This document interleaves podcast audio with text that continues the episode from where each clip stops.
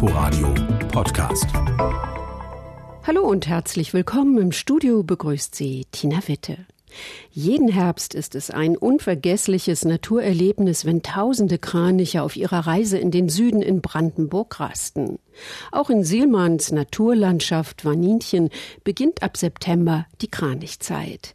Die eleganten Zugvögel sammeln sich auf den Feldern und in den Flachgewässern der Niederlausitzer Landschaft. In den vergangenen Jahren wurden zum Höhepunkt des Vogelzugs bis zu 7000 Kraniche in der Region Luckau gezählt.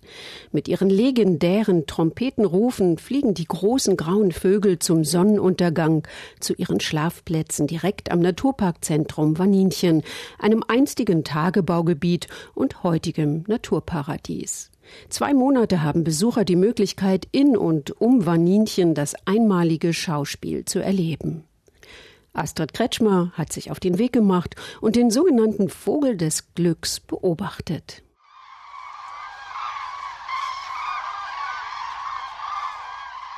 Wenn die dann dazu in Heerscharen in, in, ihre Schlafgebiete, Schlafplätze einfliegen, das ist, muss man sehen, dann versteht man, glaube ich, warum Kranich. Das ist schon sehr faszinierend. Also das ist schon ganz was ganz Tolles, was ja. wir sehen. Faszination Kraniche. Es ist schon ein ganz besonderer Moment, wenn Scharen der majestätischen Vögel bei Einbruch der Dämmerung nahezu gleichzeitig im Wasser landen. Wenn die Kraniche mit ihren legendären Trompetenrufen zu ihren Rastplätzen fliegen, um sich auf ihren langen Weiterflug gen Süden vorzubereiten. Nee, das ist auch schon so ein ziemlich durchdringender, lauter Ruf. Man hört ihn ja zwei, drei Kilometer.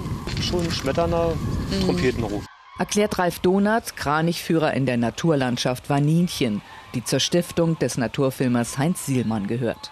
Die trompetenartigen Laute, die Kraniche erzeugen sie mit Hilfe einer verlängerten Luftröhre, die in Schleifen um das Brustbein liegt, erfahren wir.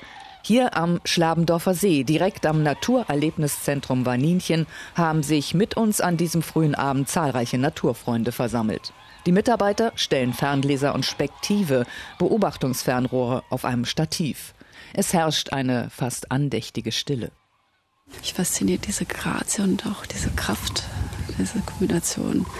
Und dass diese, diese Tiere das schaffen, irgendwie so um die halbe Welt zu fliegen, wieder zurück ist, ich finde ich irgendwie ein Wunder. Wahnsinn, wie weit man die hört. Wenn wir durchs Glas gucken, mal ein bisschen hin und her, die ganze Insel ist voller Kraniche. Ähm, die Schärfe stellen wir hier oben ein. Ralf Donath beobachtet dieses Schauspiel zur Kranichzeit im September und Oktober fast täglich. Und jetzt sieht man die Kraniche, wenn man jetzt hier durchkommt, auf der Insel, die rücken alle zusammen. Und wenn der Seeadler jetzt äh, rüberkommt, dann äh, nehmen sie die Schnäbel und die Hälse hoch. Und äh, wenn es dann ganz enge wird, dann springen die auch mal hoch und greifen eben den Seeadler an.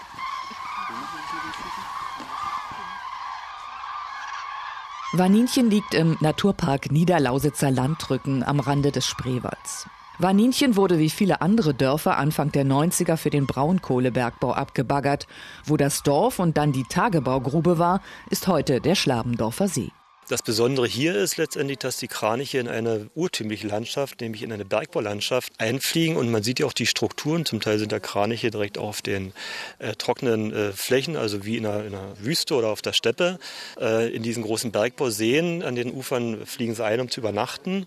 Und äh, diese Kombination, man denkt ja, Kranich ist so eher entweder an der Küste oder in einem Moorgebiet. Da der Schlabendorfer See noch nicht vollgelaufen ist, ist er ideal für Kraniche. Denn die lieben und brauchen flaches Wasser. Sie schlafen schlafen stehend im knietiefen Wasser, das hier als Schutz gegen Feinde wie beispielsweise den Fuchs dient. Um dann sicher zu sein, Feinde, die dann kommen könnten, die durchs Wasser klatschen, äh, zu hören. Es gibt Kranichrastplätze wie Linum oder das untere Odertal in Brandenburg und eben das Luckauer Becken südlich der Stadt Luckau. Im Herbst ein bedeutender Sammel- und Rastplatz, Brandenburg kommen eher so die östlichen Kraniche. 4000, die sind im Moment da. Viele Kraniche überwintern in Spanien oder Frankreich, erzählt Ralf Donath, der auch das Silman Naturerlebniszentrum leitet. Kann auch schon ein Hinweis auf Klimawandel sein. Also es gibt ja auch Kraniche, die schon immer mehr in Deutschland überwintern. Wenn die Kraniche vor 20, 25 Jahren bis nach ähm, Südspanien, Nordafrika geflogen sind, bleiben jetzt immer mehr schon in Frankreich. Immer noch ein Weiterflug. Geflogen wird im Verband in der charakteristischen V-Formation.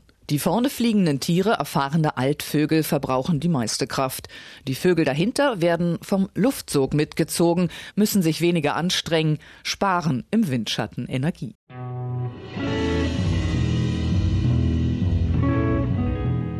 Naja, er heißt ja nicht umsonst Vogel des Glücks. Ne? Und das ist, sage ich mal, er ist schon sehr faszinierend, wenn er fliegt, sage ich mal, die Spannweite oder wenn sie so tanzen, das macht, ist es schon sehr beeindruckend. Petra Kotz gehört zu den Freiwilligen, die die großen grauen Vögel zählt. Ab Ende August bis November rein. Zweimal die Woche bei Sonnenaufgang in aller Herrgottsfrühe also. Dazu reist sie extra aus Senftenberg an. Chapeau, auch eine, die im Bann der charismatischen Vögel ist. Bevor es in den Süden geht, ist Rast angesagt, um sich nochmal richtig satt zu fressen. Also sie fressen vor allen Dingen jetzt äh, Grünzeug, also pflanzliche Nahrung. Was der große Unterschied ist zur jungen Aufzucht, also wenn sie dann die Jungen haben im Frühjahr, dann fressen sie meistens tierisches Eiweiß, also vor allem die Jungtiere. Ja, jetzt sind sie aber eben auch äh, sehr, sehr, sehr tolerant. Sie fressen auch mal einen Wurm oder mal ein paar Käfer oder irgendwie auch mal eine Maus. Und das macht sie ja auch so zu den, ja, ich will nicht sagen Gewinnern, aber sie profitieren letztendlich von unserer Landwirtschaft. Also, wenn die in vielen Situationen äh, sehr fragwürdig ist. Mit dem Kleinbus sind wir mit Ralf Donat auf Kranich-Safari. Kraniche lassen sich nur von ferne beobachten. Aber so scheu und wachsam die Kraniche während der Brut auch sind, am Tage lassen sie sich bei der Nahrungssuche auf den Ackerflächen ganz gut beobachten. Kraniche sind Allesfresser, mussten sich mit veränderten Bedingungen arrangieren. Im Herbst ernähren sie sich auch von den Ernteresten der Felder und Saat. Da drüben stehen jetzt wieder mal ein paar Kraniche. Also raus aus dem Kleinbus, Ralf Donat setzt das Spektiv auf das Stativ. So schön dicht werden wir sie nicht mehr sehen. Es sind jetzt zwar nicht viele, aber ich hoffe, ja, wunderbar. Ich kann Ihnen nämlich hier zeigen, die Jungen und die Alten. Wenn Sie mal durchgucken, dann sehen Sie sowohl Kraniche mit schwarz-weißer Halsfärbung und rechts ist ein bisschen einkönigeres Tier. Das ist ein Jungtier von diesem Jahr. Tatsächlich, durch das Glas sind sie ganz dicht, fast Aug in Aug, stehen die imposanten Vögel relativ entspannt auf ihren langen Beinen im Feld. Graues Federkleid mit schwarz-weißem Kopf samt roter Mütze und dem kräftigen Schnabel. Das ist der, der graue Kranich oder eu- eure asiatische Kranich, also diese Nominatform Gruß, Gruß, Gruß. Plötzlich steigt einer auf. Dann der Rest. Sie sind sehr scheu. Ja. Traktoren lassen sich viel dicht daran. Also wir können auch mal eine Kranich-Safari mit Traktoren machen, dann können wir sie fast umfahren. Wenn auch mal das Auto vorbeifährt, manchmal stehen die Kraniche fünf Meter neben der Straße. Das ist alles nicht, nicht schlimm, aber sobald man anhält oder Auto aufmacht, sind sie halt weg. Und weil jeder Aufflug Energie verursacht, dadurch mehr gefressen werden muss, werden die Kranich-Safaris angeboten, um zu zeigen, wie man Gruß Gruß beobachten kann, ohne ihn zu stören. Die Touren sind immer nur freitags bis Ende Oktober und sehr gut gebucht. Zusätzliche Termine bei Gruppen ab fünf Personen seien aber bei Anfrage möglich, so Donat. Ein besonderes Erlebnis ist auch der Wandel der Landschaft. Ralf Donat ist tief verwurzelt in seiner Heimat Niederlausitz. Der Mit-50er engagiert sich mehr als sein halbes Leben im Natur- und Landschaftsschutz. Was mich an der Landschaft äh, vor allen Dingen fasziniert ist, ich komme ja von hier und kenne diese Landschaft vor dem Bergbau, wo wir also auch als Naturschützer noch äh, ja geschimpft haben, natürlich äh, auch die letzten Tiere und Pflanzen umgesiedelt haben, um sie vor dem Bergbau zu retten. Äh, es war eine schlimme Zeit mit allen negativen Dingen, die eine Rolle gespielt haben. Von 1961 bis 1991 wurde in dem Gebiet rund 100 Kilometer südlich von Berlin mit Baggern und Förderbrücken Braunkohle abgebaut. Kennen die Landschaft mit dem Bergbau, also auch den Krach und den Dreck. Und äh, in Schlamdorf konnte man also keine Wäsche raushängen, weil die einfach immer dreckig war. Die Landschaft und den Wasserhaushalt der Region hat das nachhaltig beeinflusst. Viele seltene Tierarten verschwanden aus dem Gebiet kann aber jetzt eben sogar hauptamtlich ähm, miterleben und vor allen Dingen auch mitgestalten, wie sich so eine Landschaft eben neu entwickeln kann. Nach dem Ende des Kohleabbaus begann die Natur, sich das Gebiet zurückzuerobern. Aus den Restlöchern entstanden sechs größere Seen und kleinere Gewässer. Ihre Ufer werden zusehends von Pflanzen und Tieren erobert. Rad- und Wanderwege erschließen den Naturpark Niederlausitzer Landrücken. Also der Naturpark ist ja ein Großschutzgebiet des Landes Brandenburgs, ne, eine große Fläche, wo man sehr schöne Wanderungen unternehmen kann, gerade jetzt im Herbstwald, äh, Karlauer Schweiz oder Gerner Berge. Es gibt einige historische Orte wie Fürstlich Trainer und Luckau, die also auch die Kultur begeistert ein bisschen. Und ähm, Hotspot ist schon diese Bergbaulandschaft, die man mit dem Fahrrad ganz gut umrunden kann auf verschiedenen Wegen. Die Wildnis nach der Kohle. Dem deutschen Tierfilmer Heinz Sielmann und seiner Frau Inge ist es zu verdanken, dass hier auf den einst vom Tagebau geschundenen Flächen neue Wälder, Seen und Dünen entstehen. Dann kam er also auch an einem Novembertag äh, 1999 und ja, hat dann, naja, es ist ja ziemlich öde hier und ähm, ich will ja blühende Landschaften sehen. Der Jüngste war er auch nicht mehr. Ähm, aber Frau Sielmann war gleich begeistert von der Landschaft. Heinz Sielmann brachte einst die Natur der Welt in die deutschen Wohnzimmer. Seine Stiftung, in den 90er Jahren gegründet, hat zum Ziel, die Menschen beim Naturschutz mitzunehmen, besonders die Kinder. Ein Ausschnitt aus dem Film Heinz Sielmann, ein Leben für die Natur. 30 Prozent oder 35 Prozent der Kinder unter acht glauben, dass Kühe lila sind. Ja, soweit sind wir beinahe. Und das ist einer der Gründe, dass ich diese Stiftung mhm. gegründet habe. 1994, vor acht, neun Jahren mit meiner Frau. Ich drehte die Sendung Tiere im Schatten der Grenze. Ehemalige innerdeutsche Grenze. Das ist es. 40 Jahre von Menschen gemieden, Todesstreifen. Vaninchen war das erste Großprojekt der Stiftung. Ab dem Jahr 2000 erwarb die Silmann Stiftung Flächen in und um Vaninchen, um sie für den Naturschutz zu sichern. Insgesamt über 3000 Hektar. Ralf Donath erinnert Heinz Sielmann als einen bescheidenen, freundlichen Mann. Wenn es um die Arbeit ging, hatte er aber auch eine strenge, energische Seite. Ja, ja, also wir waren viel unterwegs. Wir sind also auch bei gefühlten 50 Grad da durch diese Kippenlandschaft gewartet und ich durfte dann das richtig schwere äh, Stativ immer schleppen und der alte Mann ist immer vorne weg und der, also der Tag war, die Tage waren wirklich anstrengend und abend dann beim Gläschen Rotwein war wie ausgewechselt. Von der Bergbauödnis zur ökologischen Schatzkammer. Sanddünen und Seen, Moore und weite Feuchtgebiete und jede Menge spezielle Pflanzen und Tiere. Ralf Donat kennt auch die eher unscheinbaren Kräucher und Fleucher, die nur für den Kenner sichtbar sind. Sandohrwurm, das, einen Ohrenkneifer kennen Sie. Und da gibt es eine Schwesterart, der heißt Sandohrwurm, ist also auch so einer, der so deinen Hinterleib äh, ein bisschen aufstellen kann wie so ein Skorpion. Und dann äh, Sandlaufkäfer, das sind so kleine Laufkäfer, die die Beine so hochstellen, weil das ja der Boden noch ziemlich heiß werden kann. Oder Kreiselwespe ist eine ganz, ganz wichtige Art. Ameisenlöwe, also diese Ameisenjungfer, äh, ist hier also typisch. Und dann ging es eben weiter mit Zaunerdechse, mit Brachpieper, mit Steinschmetzer, Wiederhopf. Das sind alles Arten, die solche, solche kargen Landschaften bevorzugen und hier heimisch geworden sind.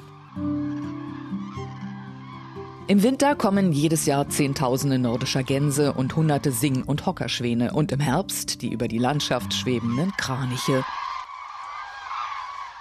Also ich glaube, Kraniche ist, ist so, eine, so eine Charakterart, so eine, so eine ganz, ganz positiv besetzte Art. Wenn man da einmal infiziert ist, kommt man nicht mehr weg. Also das ist einfach so. Schwärmt Ralf Donath. In Japan werden Papierkraniche als Glücksbringer gefaltet. Seinen Namen Vogel des Glücks soll der Kranich in Schweden bekommen haben, wo er als Frühlingsbote bereits im Februar das Ende der dunklen Jahreszeit ankündigt. Also der spielt in, in, den asiatischen Ländern natürlich noch eine viel stärkere volksverbundene Rolle als bei uns. Mittlerweile auch schon. Jeder in Deutschland wirbt jetzt mit dem Alleinstellungsmerkmal Kranich. Aber in, in asiatischen Ländern ist es schon so, dass er eben äh, Kranich der Vögel des Glücks und der ewigen Treue und der Liebe und der Gesundheit und so. Also da sind ganz viele Mythen, aber eben auch äh, ganz tiefer Volksglaube mit dem Kranich verbunden.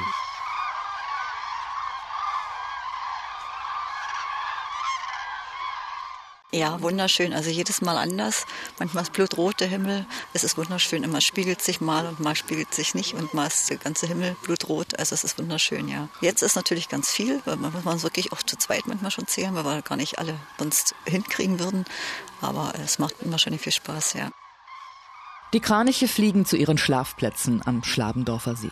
In kleiner Schar, in großer Formation, in langer Kette oder als perfekter Keil. Ein Schauspiel, das niemanden kalt lässt.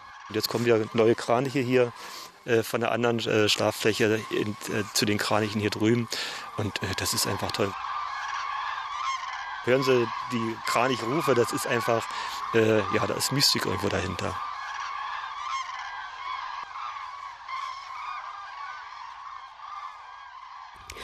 Astrid Kretschmer über die Faszination Kraniche und ein beeindruckendes Naturparadies. Öffentliche Kranichbeobachtungen bietet das Naturerlebniszentrum Vaninchen im September und Oktober von Donnerstag bis Sonntag an. Auch bei den Kranich-Safaris im Kleinbus sind noch letzte Plätze zu buchen. Informationen finden Sie unter vaninchen-online.de. Das war unterwegs in dieser Woche. In der nächsten geht es dann nach Südafrika. Danke fürs Zuhören, sagt Tina Witte. Inforadio Podcast.